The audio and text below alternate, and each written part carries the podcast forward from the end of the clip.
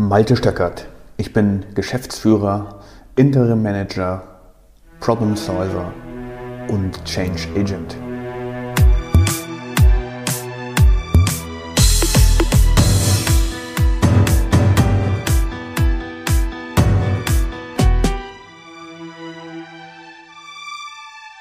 In der heutigen Podcast-Episode geht es um den großen Begriff Nachhaltigkeit.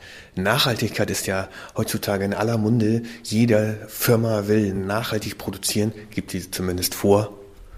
Und nachhaltig zum Beispiel auch Entwicklungsprogramme für ihr Management aufstellen und nachhaltig zum Beispiel auch mit Transport umgehen und nachhaltig und nachhaltig natürlich auch mit Ressourcen umzugehen mit fossilen Brennstoffen oder was es auch immer ist. Schön. Ins, Im Prinzip ist dem, hat man da ja nichts einzuwenden dagegen. Ist ja eine tolle Idee, wenn wir alle nachhaltiger werden. Und das finde ich auch gut. Neulich habe ich eine Pralinschachtel verschenkt. Und ganz ehrlich, hätte ich mir schenken können. Denn ich habe mich sehr darüber geärgert, dass die Praline vierfach, vierfach verpackt waren. Im Ernst. Ist das jetzt nachhaltig oder ist das jetzt zeitgemäß? Umverpackung aus Folie, Schachtel aus Hochglanzkarton, Inlet aus Plastik, Pralinen verpackt in Alufolie. Zu meiner Schande muss ich gestehen, dass ich die Schachtel dann noch mit Geschenkpapier eingepackt habe und eine Schleife drum gemacht hat. Hab sechs Verpackungen. Kann man sich da nicht mal was anderes ausdenken? Diese Frage beschäftigt mich echt schon seit 20 Jahren. Könnte man sich dafür nicht mal was anderes ausdenken? Nein, ich höre schon das Killerargument. Der Konsument will das so. Ich bin auch ein Konsument und ich will das so sicher nicht. Es mag sein, dass das Auspacken der Pralinschachtel und letztlich die Praline zum Experience, zur Kundenexperience dazugehört, also zum schönen Gefühl, okay, ich beiß jetzt gleich immer Leckeres rein. Und es kann auch sein, dass der Inhalt dadurch wertvoller gemacht wird. Stimmt das denn wirklich? Ich glaube das nicht. Na sicher, wenn man sich ein Apple-Gerät kauft, ist es natürlich toll, die Verpackung auszupacken, weil es natürlich dieses gewisse Geräusch macht, wenn der Karton aufgemacht wird oder wenn die Folie abgezogen wird und man das iPad zum allerersten Mal benutzt, ist es natürlich ein tolles Gefühl. Und danach ist die Verpackung dann wertlos geworden. In diesem Zusammenhang kann ich es ja sogar noch verstehen, weil wir reden hier über ein hochwertiges Produkt, was auch bis zu mehrere tausend Euro kosten kann. Aber im Thema meiner Pralinen oder andere Süßwaren sehe ich das anders. Und da bin ich der Meinung, hier wird einfach nicht genug nachgedacht. Und genau deswegen, weil nicht genau, genau genug darüber nachgedacht wird, wird auch so unendlich viel Müll produziert. Tonnenweise Plastikmüll. Jeden Tag. Das Kundenexperience an meinem Produkt, das könnte ich ja auch ganz anders erzeugen. Und ich glaube, dass es sehr, sehr gut möglich ist, bei Pralinen zum Beispiel mit nur zwei Verpackungsschichten zu arbeiten. Im Arbeitsalltag, was weniger mit Produktion zu tun hat, erzeugen wir auch ständig Müll. Berge an endlosen Diskussionen, ständige Streits über Zuständigkeiten. Warum wurde das nicht erledigt? Warum hast du jetzt für dieses Thema nicht die Verantwortung übernommen, die du eigentlich hätten haben solltest? Kann hier bitte jemand sein, der uns da mal durchmoderiert?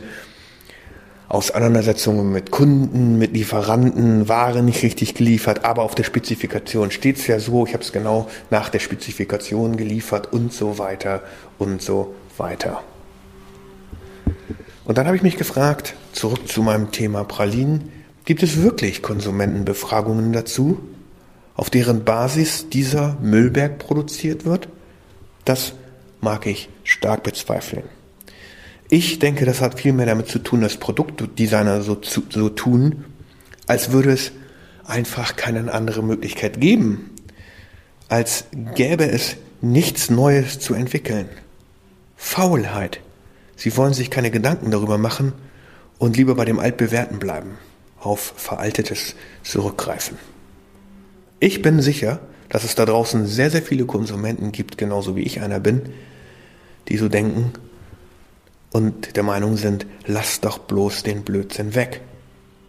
Aber das kommt nur nie an das Ohr des Produktentwicklers, weil einfach nicht genug gefragt wird, was der Kunde will. Ich nenne das die Distanz zum Kunden. Dazu gibt es auch auf unserer Webseite www.stingorg.com einen Blogartikel, wenn Sie Lust haben, hier weiterzulesen. Der Prozess des kreativen Nachdenkens hat sehr viel mit Weglassen zu tun, mit Müllvermeidung zu tun. Wenn diese Anstrengung am Anfang des Produktentstehungsprozesses aber schlicht und ergreifend nicht gemacht wird, weil man immer nur auf altbewährtes zurückgreifen will und immer wieder nur eine alte Lösung als neues Design verkauft, dann ist bekannt, dass die Kosten für die Ausbesserung der Fehler um einen Faktor 10 höher sind. Sollte es zu Reklamationen kommen, multipliziert sich der Faktor um 10, bei Regress erhöht sich der Faktor auf 100.000 und bei Rückrufen auf den Faktor eine Million. Stellen wir uns also vor, dass wir ein Euro-Produkt produzieren würden, das für 1 Euro rausgeht, wäre das im Fall eines Rückrufs also bereits ein Schaden von einer Million Euro. Und das alles nur, weil wir Müll produzieren. Müll in Form von alten Gedanken, die immer wieder neu aufgerollt werden, irgendwie neu verpackt werden und uns dann verkauft werden als Innovation. Das ist keine Innovation. Um Kostenexplosionen zu vermeiden, die wie in so einem Fall, wie eben dargestellt, passieren können, ist es unbedingt erforderlich, im zweiten Schritt mit Risikomanagement zu arbeiten und vor allem eines zu haben, wirksame, effektive Prozesse. Aber an erster Stelle muss immer die Kundenbefragung stehen, solide und umfassend. Was will der Kunde denn nun wirklich haben? Und nicht irgendwelche Annahmen zu machen darüber, was ein Kunde haben wollen könnte. Und diese Anstrengung wird viel zu oft vermieden. Und dann sehen wir die Auswirkungen leider erst, wenn sie sich so unschön bemerkbar machen, wie wir sie eben heute auf der Welt sehen. Ozeane voll mit Plastik, Mikroplastik rieselt auf den Meeresboden ab. Was wollen wir eigentlich damit machen, wenn Mikroplastik in unsere Organismen gelangt? Was hat Bienensterben mit dem Einsatz von Millionen von Tonnen von Pestiziden zu tun? Rudimentäre biologische Prozesse der Befruchtung werden zerstört. Ist das nachhaltig? Kann man sich da nicht mal bessere Gedanken zu machen? Und zwar nicht nur bei den Produktentwicklern, sondern auch bei denjenigen, die in den Zulassungsbehörden sitzen? Ist es wirklich zeitgemäß, dass wir so vorgehen, wenn wir über Nachhaltigkeit nachdenken? Was wollen wir unseren Enkelkindern hinterlassen? Ja, heute etwas düster. Aber die Frage ist auch, was hat das eigentlich mit Prozessen zu tun? Wenn man Prozesse beschreibt und in Prozessen denkt und arbeitet, dann stellt man sich an und für sich ständig die Frage, wo könnte ich unnötigen Ballast vermeiden?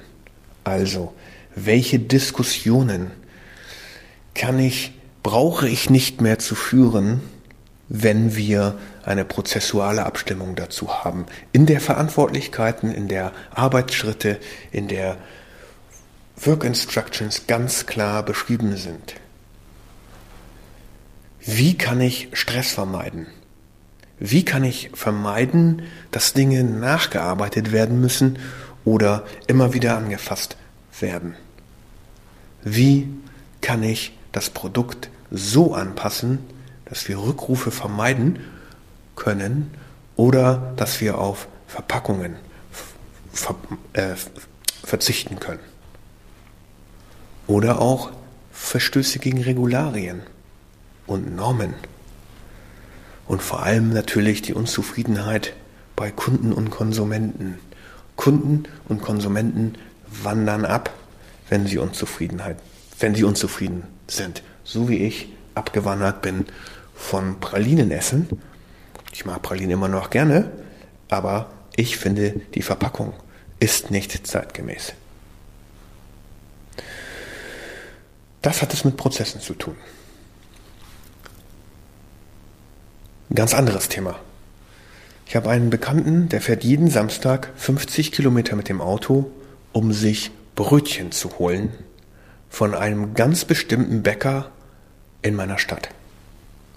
Gut, jetzt sind diese 50 Kilometer Fahrt sicherlich nicht besonders nachhaltig, aber das Produkt, was dieser Bäcker erzeugt, produziert, erstellt, kreiert, mit seinen Händen zum Leben erschafft, sticht so gegenüber der Konkurrenz heraus, dass er nicht darauf verzichten will, mein Freund, diese 50 Kilometer zu fahren.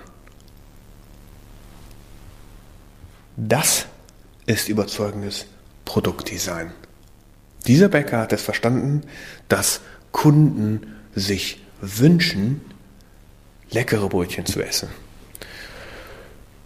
nachhaltiges Brot zu kaufen.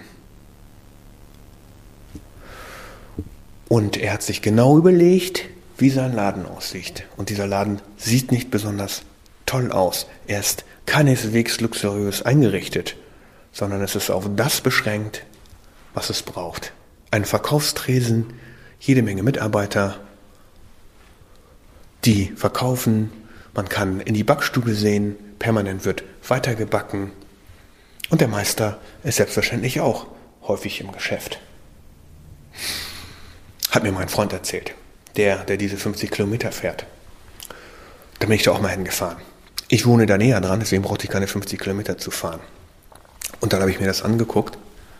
Dort stand eine Schlange, ungelogen, von 50 Menschen, die darauf gewartet hat, Brötchen bei diesem speziellen Bäcker kaufen zu können. Samstags morgens in der berühmt-berüchtigten Freizeit, die uns hier allen so wertvoll ist. Was ist das? Das ist überzeugendes Produktdesign. Selbst bei so etwas wie bei Brötchen. Ein Massenprodukt, das sicherlich auch sehr, sehr hohem Konkurrenzdruck ausgesetzt ist. Aber gutes Design, wie bei diesem Brötchen, scheint eben jeden Aufwand zu rechtfertigen beim Konsumenten. Sonst würde mein Freund am Samstagmorgen nicht diese 50 Kilometer fahren, nur um sich Brötchen zu kaufen. Vielen Dank fürs Zuhören.